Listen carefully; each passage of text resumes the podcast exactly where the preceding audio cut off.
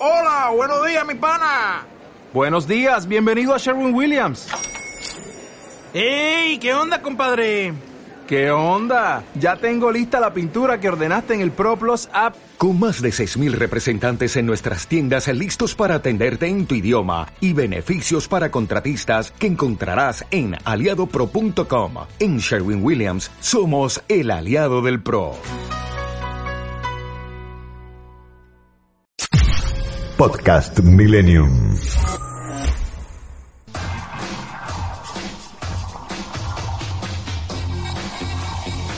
Sábado al mediodía es el momento ideal para informarse, en profundidad, pero más relajados, para entender lo que pasó y prepararse para lo que viene.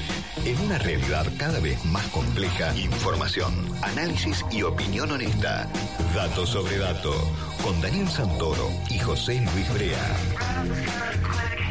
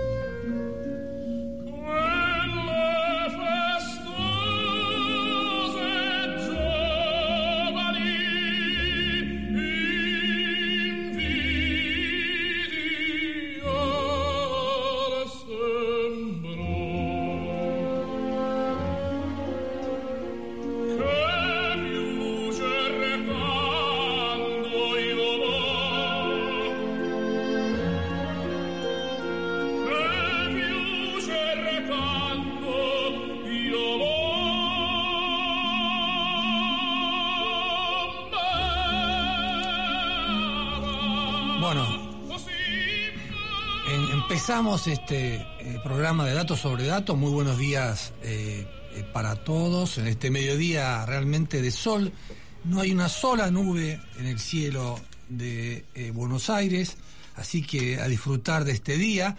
Hoy voy a estar solo en el programa. José Luis Brea tiene unas merecidas vacaciones, pero usted se preguntará por qué empezamos con esta ópera tradicional y exquisita como el elixir del amor, cantada por Pavarotti.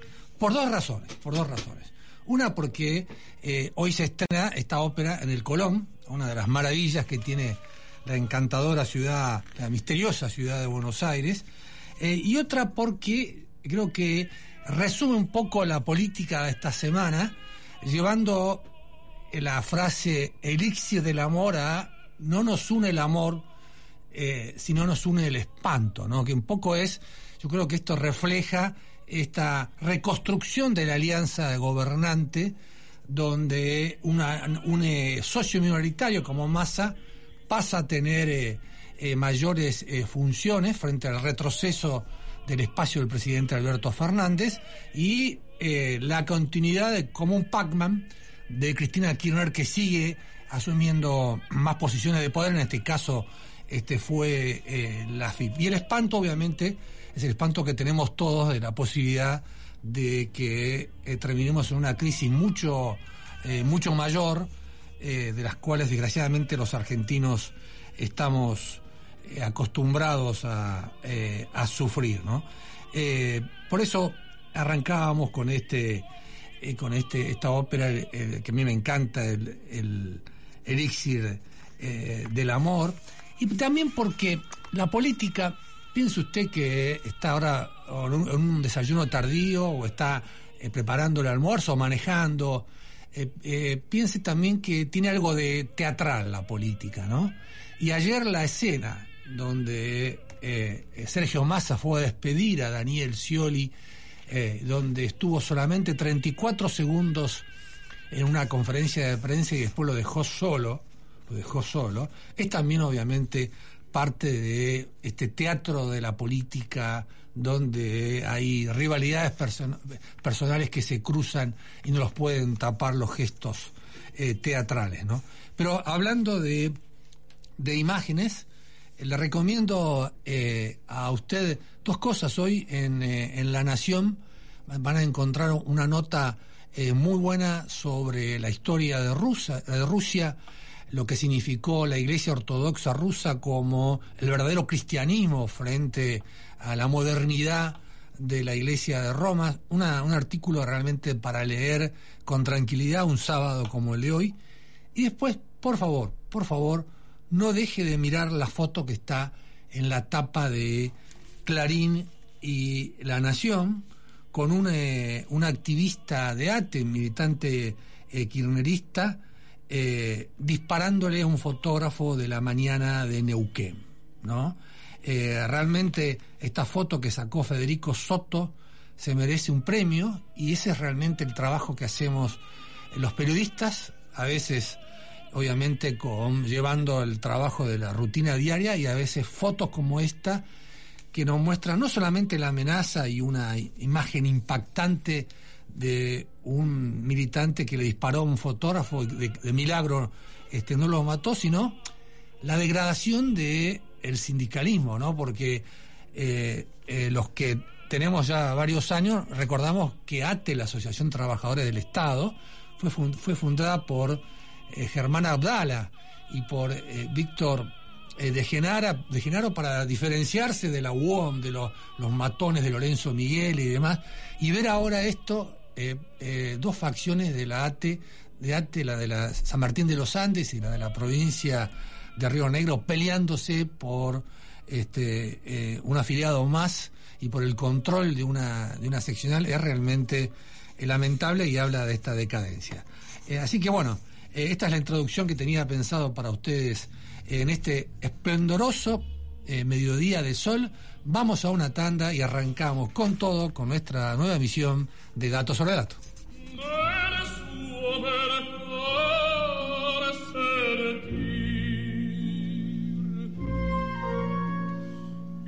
Este espacio es auspiciado por... El domingo cuando terminan los partidos, viene lo mejor. Empieza Fútbol 1, conducido por Matías Martín y Martín Souto, con todo lo que te gusta que pasa dentro y fuera de la cancha. No te pierdas el mejor resumen del fútbol de primera, todos los domingos, 23.30 por ESPN y Star Plus. Todo lo que hicimos en la costa lo hicimos porque nos escuchamos y trabajamos en equipo. Vos, que querés vivir en un lugar que te encante, y nosotros que lo estamos haciendo. Y así funciona. Juntos hacemos más y disfrutamos más de la costa. Vivamos Vicente López. Mazalín Particulares. 115 años de liderazgo, distinguidos por la trayectoria, guiados por la innovación. Más de 125.000 profesionales de la salud para lo que puedas necesitar. Contamos con la mejor red argentina de especialistas y centros médicos equipados con tecnología de última generación para que accedas a la mejor atención y para proteger tu bienestar. OSDE, la cartilla médica más amplia del país. Superintendencia de Servicios de Salud 0800 222 www.sssalud.gov.ar Registro Nacional de Entidades de Medicina Prepaga número 1408 Tarifas OSDE Comuníquese al 0810 555 6733 nuestra web o a contacto arroba Synergium Biotech es una compañía farmacéutica argentina especializada en la investigación, desarrollo, producción y comercialización de vacunas y medicamentos biotecnológicos de alta complejidad. ¿Sabías que todos los accidentes por inhalación de monóxido de carbono son evitables? Controla que la llama de tus artefactos sea siempre de color azul. Verifica que las rejillas cuenten con salida al exterior y que las ventilaciones no estén tapadas ni sucias. Y no olvides ventilar los ambientes de tu hogar todos los días. Metrogas, damos calor. Uniendo voces. Diputados Argentina. Para más información, ingresa en www.diputados.gov.ar. Grupo Petersen, desde 1920, construyendo el país. Según estudios de una universidad norteamericana que nadie conoce, Los incrédulos se están extinguiendo gracias a la llegada de la Lemon Card, una tarjeta que por cada compra te da 2% de cashback en Bitcoin. Súmate a Lemon Cash, la billetera cripto que te da una tarjeta que parece increíble, pero es real. En Action Energy somos los únicos que producimos todos nuestros diésel con tecnología Euro 5. Elegí cargar un diésel superior que cuida tu motor al máximo. Nuevo Action Diesel X10 y Quantium Diesel X10. Elija lo que elijas, carga una tecnología superior a un precio que te conviene. Hoy más que nunca, entendemos el valor que tiene la salud para la sociedad y la importancia de la innovación para encontrar soluciones que mejoren la vida de las personas. Los laboratorios asociados a KM trabajan en el desarrollo de nuevos tratamientos y vacunas para dar respuesta a esos desafíos. KM, Innovación para la Salud. ¿Sabías que cada donación de sangre puede salvar cuatro vidas? En los hospitales de la ciudad y en las campañas de donación se brindan turnos para donar de forma sencilla, rápida y segura. Conoce más en buenosaires.gov.ar barra donasangre. Buenos Aires Ciudad. Sentir. Disfrutar. Sonreír. Descansar. Naturalmente, Jujuy. Jujuy Energía viva. Gobierno de Jujuy. Pasa un fin de semana inolvidable. Animate a sentir la naturaleza. Animate a probar nuestros sabores. Animate a ver las estrellas. Redescubrí Chaco. Visita Chaco. Más información en chaco.gov.ar. Chaco. Gobierno de todos. Accelerate brinda servicios de regasificación de GNL para abastecer a la Argentina de energía confiable, económica, ayudando a las industrias a crecer y a los hogares a mantenerse seguros y confortables. Accelerate Energy. Convertimos grandes ideas en energía real. Seguimos en Dato sobre Dato por FM Millennium.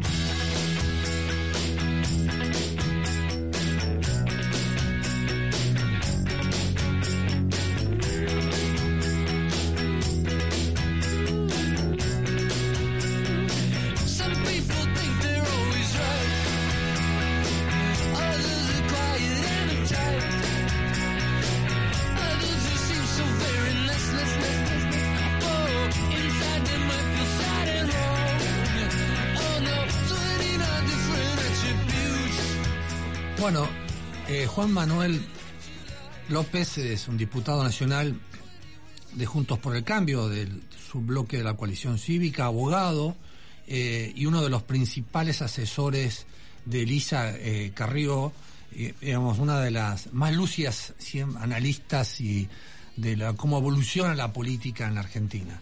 Buenos días, Juan Manuel, ¿cómo estás? Daniel te ¿Qué tal? Buenos días, Daniel. ¿Cómo les va? Bien, bien, muy bien. Estoy solo hoy. José Luis se, se tomó merecidas vacaciones. No sé si vos Muy bien. también o est- est- est- estás acá en Buenos Aires o estás. Acá en Buenos Aires. Bueno, te tenemos acá. Primero, primera pregunta para el, diputado nacional, eh, porque también la política no es solamente palabras, sino imágenes. ¿Por qué Carrió ayer retuiteó ese diablito eh, eh, y dijo que que Massa como superministro de Economía es el Belcebú de la mentira total. ¿no? Le, recomendamos a, lo- a las audiencias que lo busquen en Twitter porque más allá de uno esté de acuerdo o no esté de acuerdo es una genialidad. ¿Por qué? ¿Por qué, Juan Manuel? Bueno, Lilita tiene esa forma eh, ocurrente y divertida de comunicar muchas veces y, y sí, cree eso. No, nunca creyó en Sergio Massa. No, no creyó eh, cuando fue titular de ANSES, cuando fue jefe de gabinete después del conflicto con el campo. eh, Mm. Porque hay que recordar que ese es su, su gran ascenso, ¿no? Después de, una, de un momento donde Alberto Fernández se va del gobierno, asume Massa con un kirchnerismo ya, eh, digamos, recargado y, y- y- y- y muy confrontativo con, con muchos sectores. Después se separa, eh, va a esa elección del 2013, tampoco creci- creímos en él y creo que ha sido una de las pocas dirigentes políticas que no, no se deslumbró cuando tuvo éxito y no se va a deslumbrar ahora tampoco. Más allá, obviamente, de esta forma de comunicar con imágenes y con bromas, ustedes sacaron un comunicado, Juan Manuel, y que habla de inhabilidad moral. eh, que, Massa no tiene inhabilidad moral para ser superministro de Economía. ¿En qué se basa para decir una cosa tan fuerte? Bueno, en primer lugar en que no nunca le hemos visto convicciones, ¿no? Ha, ha ido de un lado al otro. eh, creo que el, el expresidente Macri lo calificó en su oportunidad con también con, con con humor, pero como una persona que buscaba ventajas, ventajita creo que le había dicho. Sí, ventajita. Y, y eso, más allá de la persona, eh, creo que, que tenemos claro quién es, cuáles han sido sus relaciones cuando fue intendente de Tigre con la justicia provincial, cuáles son sus relaciones con algunos empresarios, hemos investigado varios de esos casos, ya sea el caso de bueno de, de- algunos empresarios que tienen que ver con, con AISA, la empresa estatal que maneja su esposa, o con alguna distribuidora eléctrica. Durante estos años los hemos vuelto a investigar esos casos y, y no tenemos expectativas con ese nombramiento. Por eso vamos a estar muy atentos. Vamos a estar atentos con que esté a la altura de las circunstancias, en circunstancias por supuesto difíciles, que no se produzcan negocios con el Estado, porque sabemos su cercanía a estos empresarios que eh, no son eh, libres competidores que hacen dinero apostando o invirtiendo su capital, sino empresarios que, que tienen sus negocios vinculados al Estado, así que vamos a estar atentos que no reciban ninguna ventaja eh, en la nueva gestión de- del ministro y, y ese va a ser nuestro rol, que fue el rol, que lo digo sin dramatismo, ¿no? el rol que, que ocupamos siempre en la política y en el que siempre hemos mirado a algunas personas con mucha atención porque creemos que, porque no confiamos en ellos, mejor dicho. Eh, estabas hablando con el diputado de la coalición cívica, Juan Manuel López. La coalición cívica hizo una denuncia cuando le dieron la concesión de Denor al grupo Vila Manzano.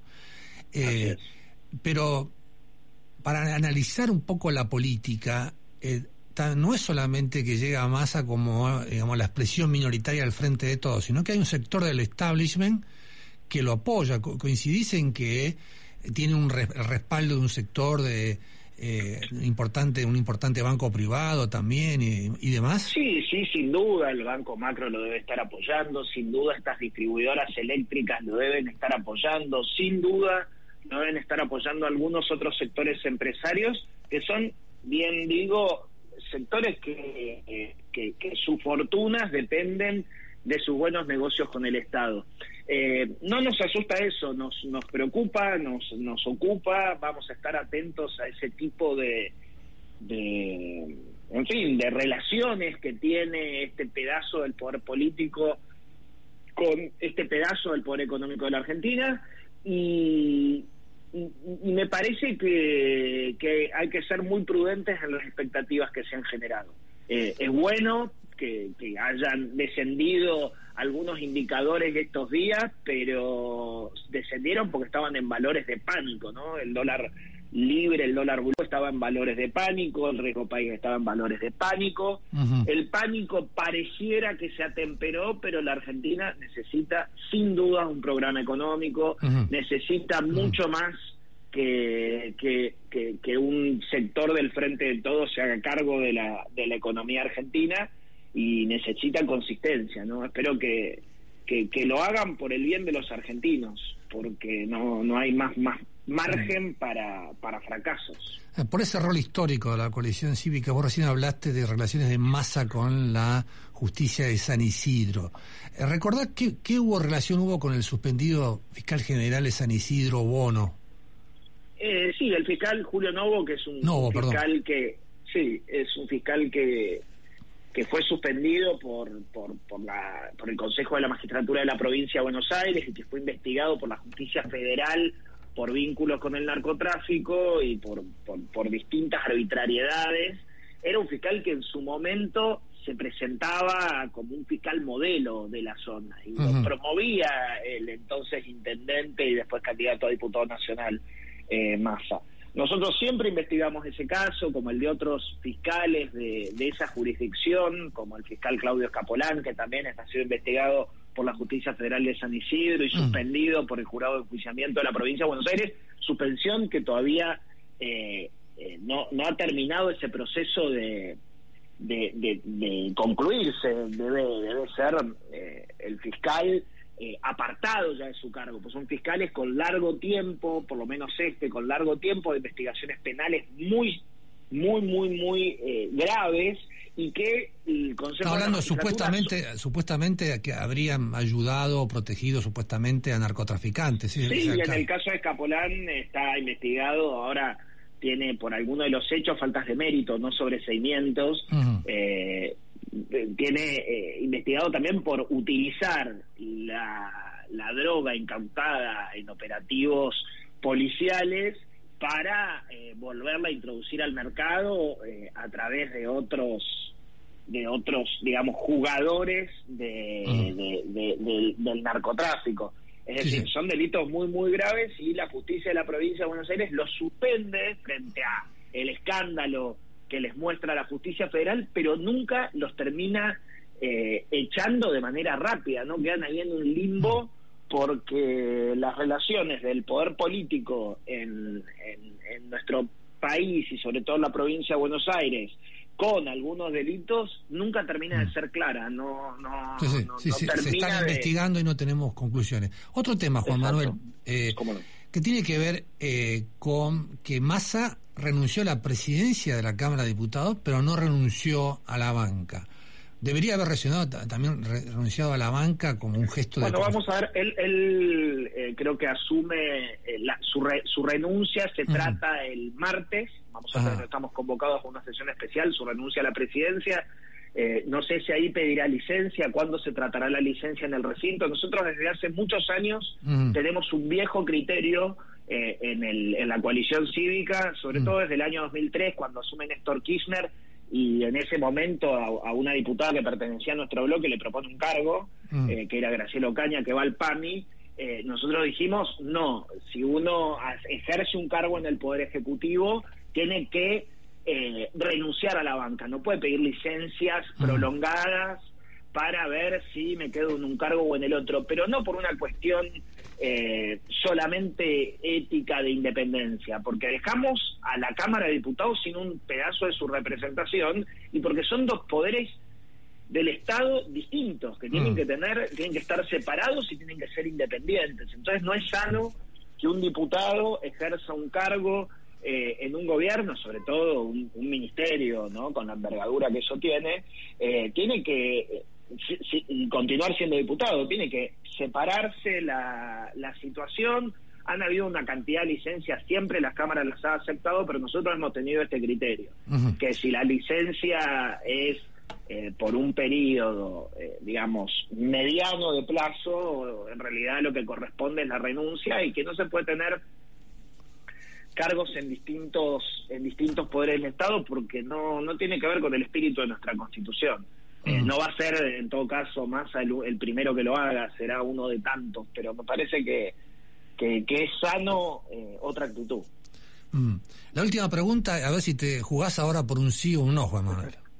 A ver. Eh, el, el Frente de Todos está proponiendo a Cecilia Moró para la presidencia de la Cámara de Diputados. Cecilia Moró tuvo una actitud polémica con la ley que habilitaba la compra directa de vacunas al bloquear la compra de Pfizer. Tuvo otras expresiones también eh, poco agradables. Se opuso a, a- pidió la renuncia de Guzmán. Tiene poca experiencia en- dentro de la Cámara Baja. Eh, ¿La coalición cívica la va a votar si la, la proponen como presidenta de la Cámara de todavía Diputados? todavía no lo hemos discutido no no no me puedo jugar por un sí o por un no porque eh, no depende de mí esa decisión depende primero de una reunión de bloque después depende de una reunión de, de seguramente de los presidentes de todos los bloques de Juntos por el Cambio lo ideal sería que unifiquemos una posición eh, solo puedo decir dos cosas. Eh, más allá de la experiencia o no de la diputada Moró eh, lo, lo importante para presidir una Cámara de Diputados es poder representar a todos los diputados, porque uno no, no es presidente de un bloque o autoridad de un bloque cuando preside la Cámara. Mm. Es presidente de un poder del Estado, de una Cámara de un poder del Estado, que tiene que respetar la Constitución, el reglamento, ser muy ecuánime. Eh, y, y no sé si ella estará eh, dispuesta a eso. Hasta ahora no, no, no ha demostrado eh, gran aptitud para eso. Más allá de su experiencia, que yo creo que la tiene, porque es Mm. una, es una diputada que preside una comisión importante y que ha, y que ha trabajado hace, hace algún tiempo en la Cámara. Pero por otro lado, eh, también hay que tener claro que ese cargo hoy le corresponde a la primer minoría. El criterio, por lo menos también, que desde hace Mm. muchos años, desde el año 2001, que nosotros tenemos bloque parlamentario en la Cámara de Diputados, sostenemos ese criterio, que la presidencia del cuerpo le corresponde a la primer minoría. Y hoy, lamentablemente, si hubiésemos tenido algunos votos más el año pasado en la elección legislativa, podríamos ser nosotros la primer minoría, pero hoy la primer minoría es eh, el frente de todos y esperemos que nos propongan una persona ecuánime eh, que pueda representar a una Cámara y no a un bloque político. Bueno, Juan Manuel López, diputado de la coalición cívica, muchas gracias por la entrevista y seguimos en contacto. ¿eh? A ustedes, Daniel, un saludo. Bueno, ahí entonces escuchábamos, eh, nos dejó varios títulos, uno este que, que no sabe si Cecilia Moró está dispuesta a representar a todos y no solamente eh, a la fracción eh, kirchnerista y por qué eh, la coalición cívica Carrió lo califica de diablito y sostiene que Massa no tendría inhabilidad moral para ejercer este cargo de superministro de Economía. Vamos a un tema eh, musical y pasamos a los temas de... eh, seguimos con los temas de la Cámara de Diputados.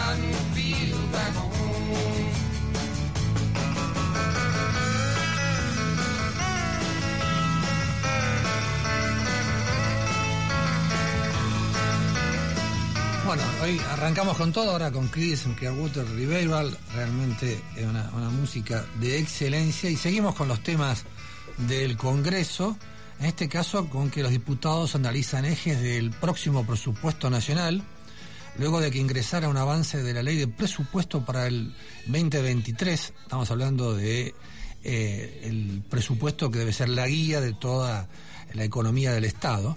Legisladores de distintos bloques políticos se refirieron a la importancia de una perspectiva federal de la ley de leyes eh, que sea equitativa con las provincias. Escuchamos la palabra de Carlos Zapata del bloque Ahora Patria de Salta. En el mes de septiembre tenemos que empezar a ver algunos indicios de cuál es el contenido de la propuesta del Poder Ejecutivo como ley de presupuesto. Cada una de las provincias en esta etapa presentaremos proyectos de resolución para que sean incluidos dentro del presupuesto una serie de obras que son necesarias en cada una de las jurisdicciones y también empezaremos a conversar los diputados de distintas jurisdicciones, aún de, de- partidos políticos diferentes o antagónicos, eh, sobre el tema de los subsidios. El tema de los subsidios y su distribución entre toda, entre toda la nación, subsidio al transporte y de otro tipo, desde el interior nosotros reclamamos, pon- le ponemos federalismo, pero en realidad el concepto básico es equidad. Todos los sábados a las 12, Datos sobre Dato. Tiempo de publicidad en Millennium.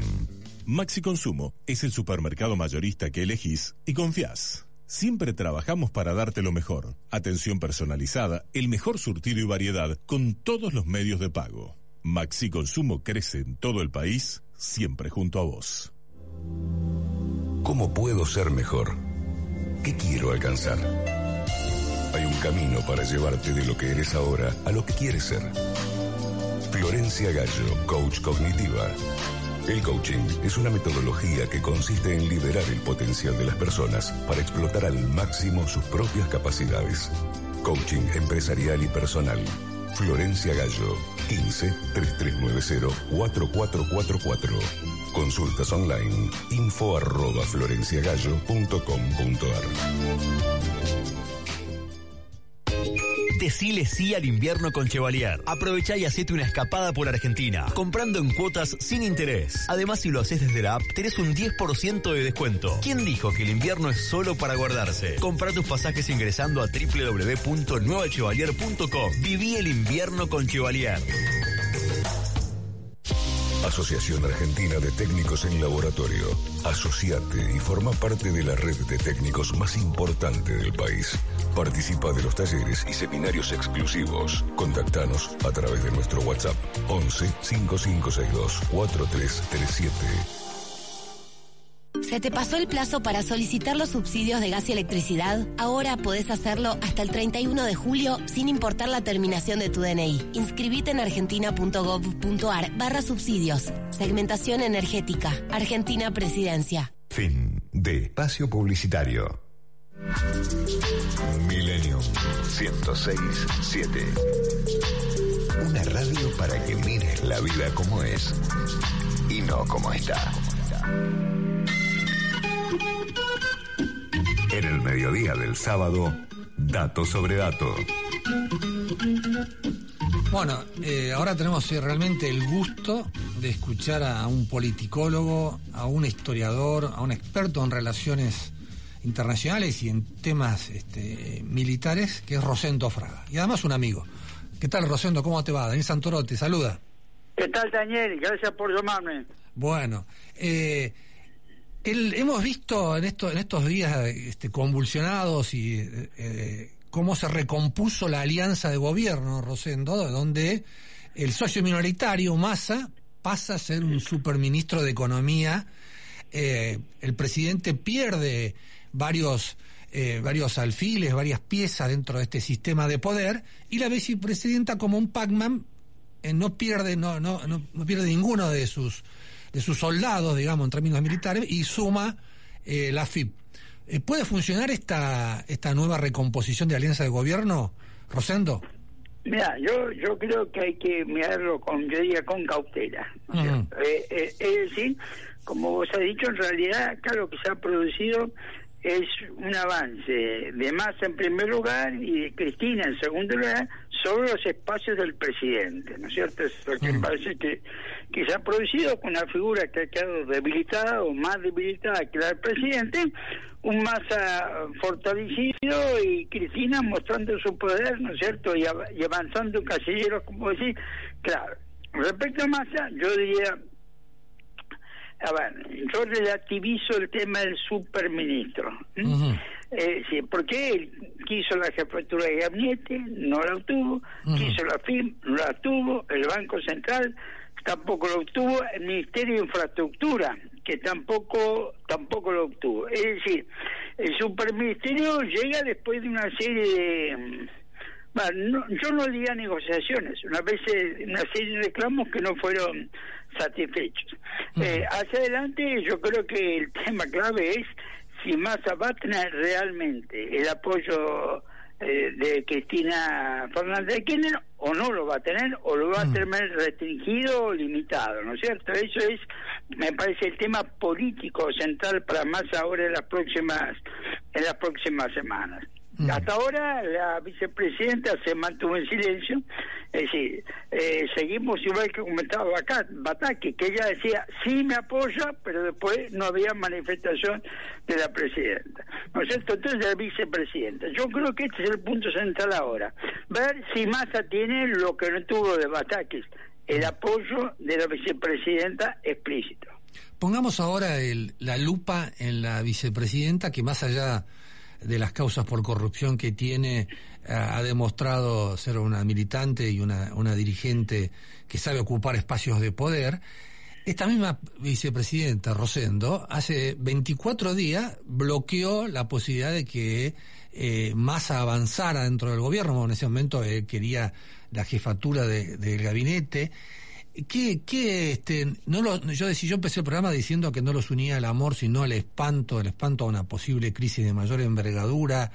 Eh, ¿qué, ¿Qué suponés que pasó en la composición, en la cabeza de la vicepresidenta, como haberle, haber- haberle, haber abierto la puerta a alguien que dijo, por ejemplo, que iba a meter preso a los ñoquis de la cámpora, ¿no? Bueno, eh, eh, es decir, eh, vos sabés que ella, los, eh, tanto Massa como Fernández fueron jefes de gabinete de ellas.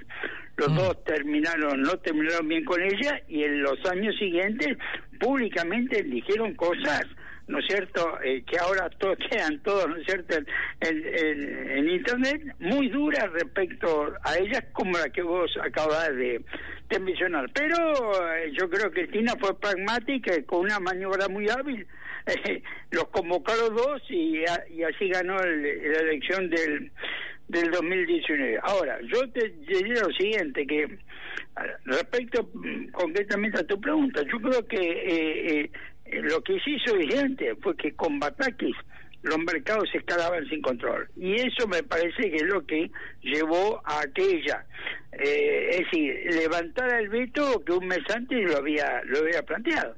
Yo creo que ella, eh, con, tan, con Batakis tanto como con Massa, ella, es decir, no impidió, no impidió, ¿no es cierto?, de, como sí impidió otras otras propuestas, otras designaciones. Ahora, eh, pregunta, si ella no fue a la, al juramento de Batakis, ¿va a ir al juramento de Massa? Buena pregunta, buena pregunta. Buena pregunta. Viste, son, son, son temas que parecen menores, pero significa políticamente. Mm. Si ella fuera al juramento de masa, bueno, uno diría, acá hay una diferencia. Si ella no va al juramento de masa, digamos, predomina la cautela. Ah, mira, uno diría Mm. que lo normal es que un vicepresidente vaya al juramento de los ministros. Claro, sí, sí. Pero en este caso, vos sabés, transforma, y ahí la habilidad que vos decías de Cristina, un gesto puramente formal le termina dando significado político. Mm.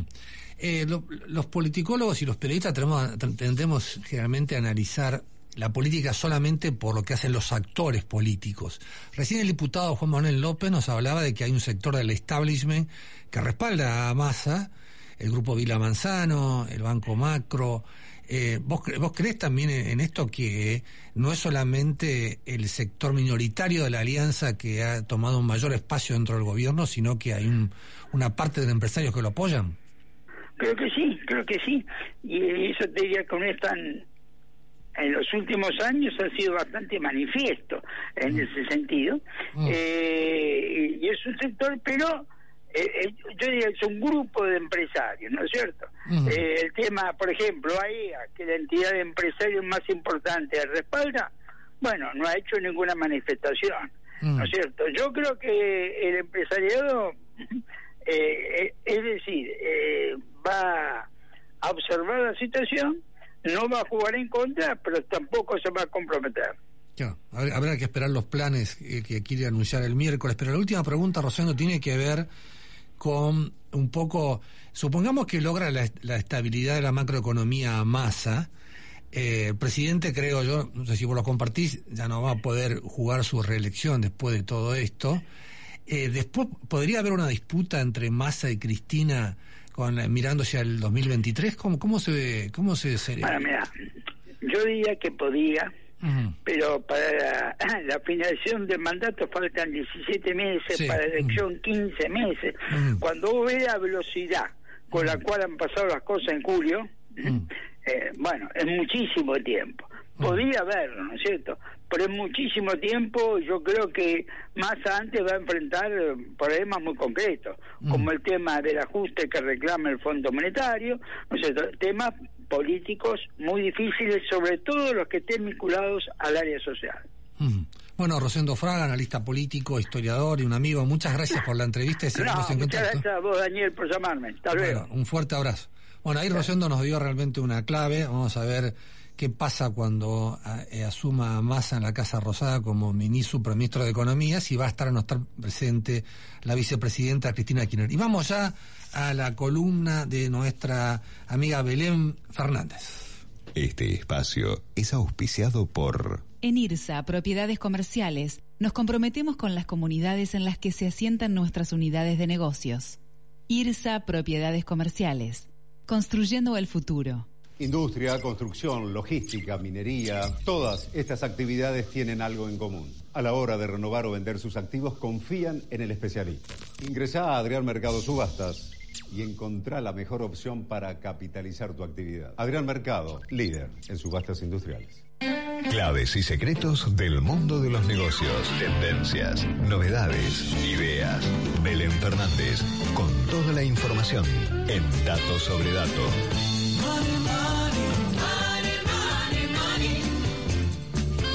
Buenos días, Belén, ¿cómo, te está, ¿cómo estás? ¿Qué tal, Daniel? ¿Cómo estás? Acá con solcito, no nos podemos quejar. Por fin un día Por un sábado de fin, sol. por fin después de tanta humedad y, y nube. Parecía Londres, Buenos Aires estos últimos Sí, días. sí, estaba, estaba horrible, así que ahora da ganas de nuevo de salir un poquito a pasear. Para los que tienen niños, están terminando las vacaciones de invierno, así que bueno, es la oportunidad para aprovechar el día de sol.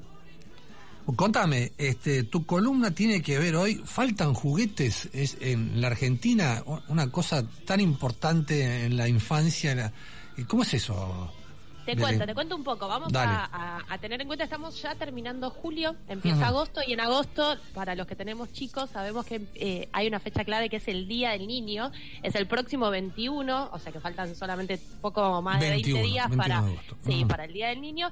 Y bien, como decís, el, el- el panorama es complicado porque hay faltante de juguetes. Esto responde a dos cosas. Obviamente, al cepo, las importaciones, que se Mm. eh, endureció en, en el último mes, y obviamente a la suba del dólar. Para contextualizar un poco, te cuento. Mm. El 60% del mercado de la industria de juguetes se maneja con juguetes importados. Ujú. El 40% es de industria nacional.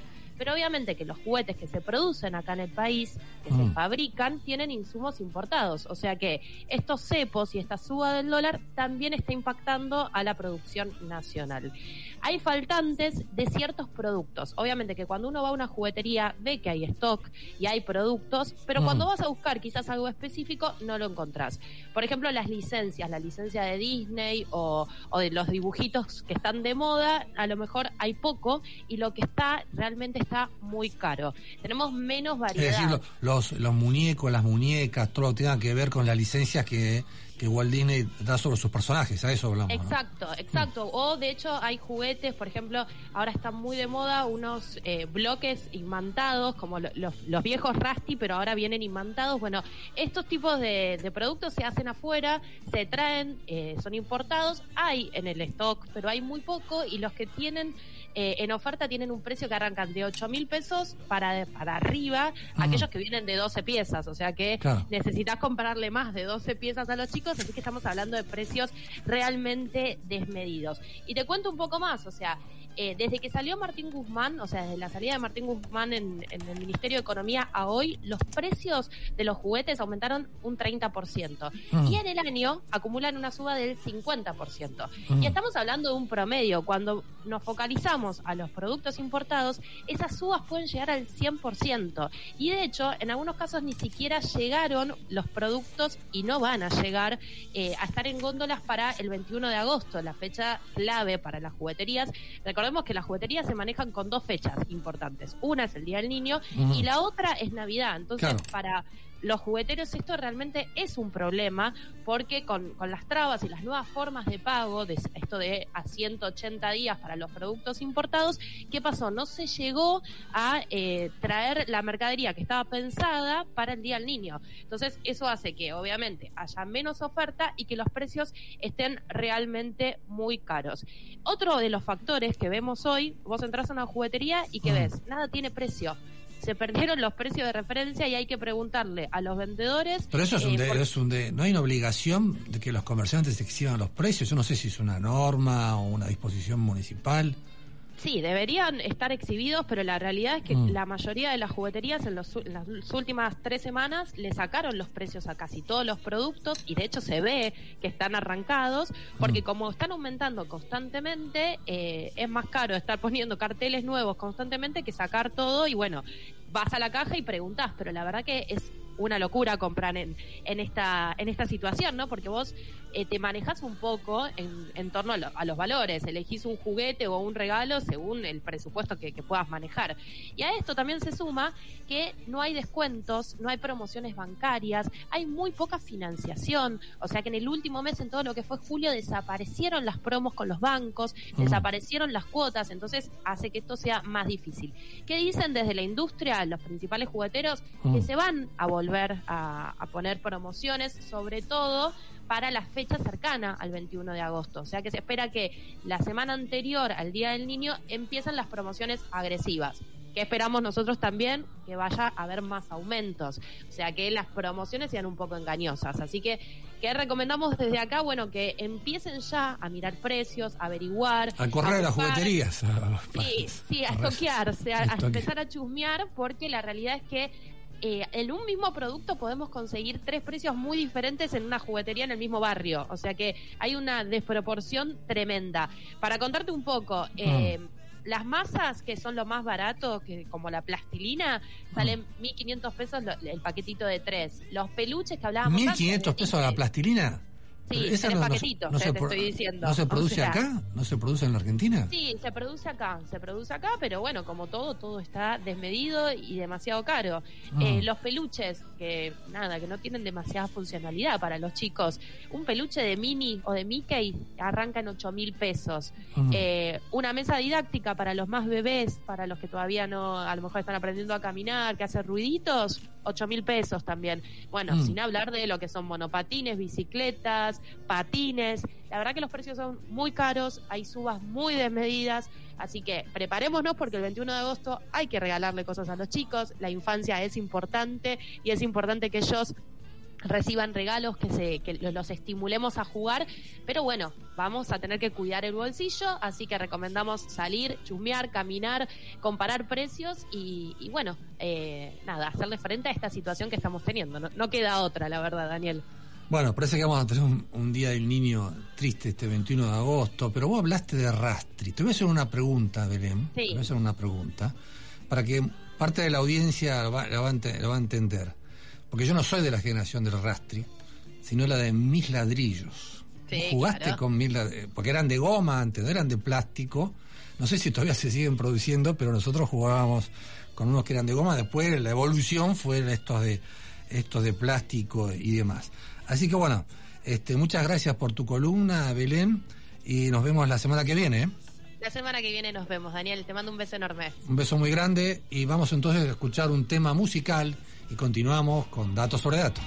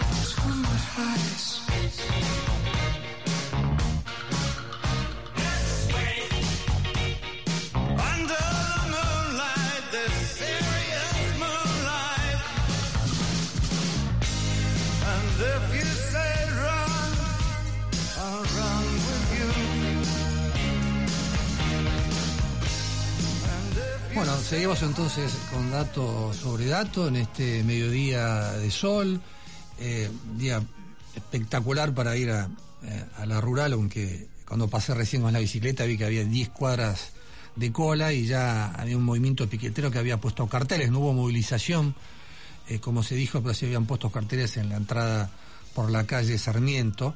Y yo quiero cerrar el programa con los temas, con un tema de fondo, un tema de fondo porque hemos hablado de la, de la coyuntura, donde todos esperamos que se pueda lograr una estabilización este, macroeconómica y no, se, y no caer otra vez en una crisis porque la terminamos sufriendo todos, todos.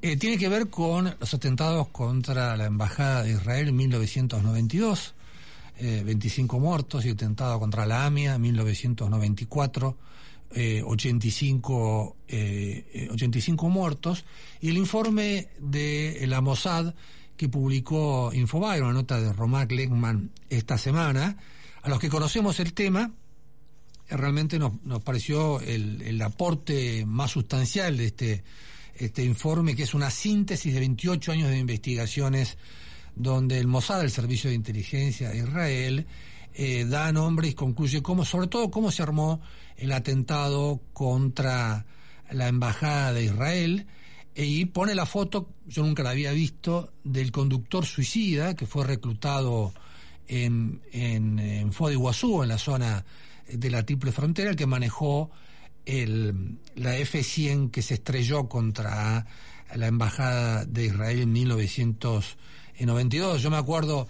estaba este, ahí a unas eh, ocho o nueve cuadras sobre en retiro tomando un café con un diplomático cuando escuché esa esa, esa explosión que vibró todo dentro de, del bar y vi las imágenes de eh, esos hierros retorcidos, eh, los cuerpos, el olor amonal. Hay un error en el informe que tiene que ver con que los explosivos fueron transportados en- entre champúes y chocolates. Una cosa es el amonal, que es la base del explosivo que se usa este eh, eh, nitrato de amonio como fertilizante en el campo eh, argentino. Y otra cosa son aquellos explosivos que aceleran la explosión como el TNT o la dinamita. Puede ser que una cantidad este, pequeña ha sido traído por estos libaneses del Hezbollah, esta organización político-militar terrorista de, del Líbano, lo hayan traído y que los hayan escondido en parques centenarios, como dice el informe de, Mesa, a esos, pero no obviamente al, eh, a, la, a la monal. Eh, el informe eh, ratifica el rol de Irán como eh, autor intelectual de este, este atentado después de la confusión que armó la primera nota que la comentamos con el fiscal Sebastián Basso la semana pasada aquí en Dato sobre Dato eh, del New York, de New York Times. Y ahora eh, yo consulté a varias fuentes judiciales y lo que esperan es que el Mossad entregue ese informe. Si bien los informes de inteligencia no son una prueba judicial, pueden construir una prueba judicial. Por ejemplo, el testigo C, en el caso de la AMIA, primero se lo calificó de esa forma y finalmente declaró con nombre y apellido ante juez Galeano en Alemania, donde está protegido todavía por el Servicio de Inteligencia alemán, y eso sí se convirtió en una prueba. Pero eh, el gobierno de Israel podría entregarlo directamente, no creo que lo haga porque nunca se presentó como creyente en la causa que, que tiene la Corte. ¿Por qué la causa eh, del atentado contra la Embajada de Israel lo lleva a la Corte? Porque es un, una, una situación extraterritorial, es decir, es territorio extranjero el lugar donde se cometió el atentado, mientras que el fiscal Basso y el juez Rafecas llevan la causa contra la AMIA. Sería importante que lo entregue directamente y si no, a la AFI, que la AFI a su vez lo haga y se puedan producir eh, nuevas pedidas, medidas de prueba eh, eh, sobre estos 12 atentados. Y sobre todo que, que eh, se avance y se intente probar la responsabilidad de Irán como autor intelectual, porque si no se cae todo. Eh, se cae todo y sobre todo se caen las alertas rojas de, de Interpol, las que tanto le costó encontrar a el fiscal, conseguir al fiscal este, Nisman, y que son el único instrumento que tiene la justicia argentina, el Estado argentino, para que declaren. Nadie está diciendo que sean este, culpables. Si se puede hacer un juicio a estos eh, cinco iraníes funcionarios del gobierno de Irán, del régimen de Irán, acusados de ser autores intelectuales del alma. Bueno, esperemos que frente a la coyuntura los temas permanentes se sigan este, tratando en esta Argentina de, que, de la cual estamos de crisis en crisis. Y llegamos al final, estamos eh, al final, esperemos, como empecé al principio, no nos une el amor, sino el espanto, esperemos llegar a una situación de espanto. Y sí quiero agradecerles a, a Tomás Garrido en la producción técnica, a María Violete, nuestra productora general, un abrazo a José Luis, que disfrute sus vacaciones, y a Jorge Aguayo en la operación técnica por darme todo el soporte para poder hacer la emisión de hoy. Muchas, pero muchas gracias a usted por escucharnos y nos encontramos la semana que viene aquí en Radio Milenio. Podcast Millennium.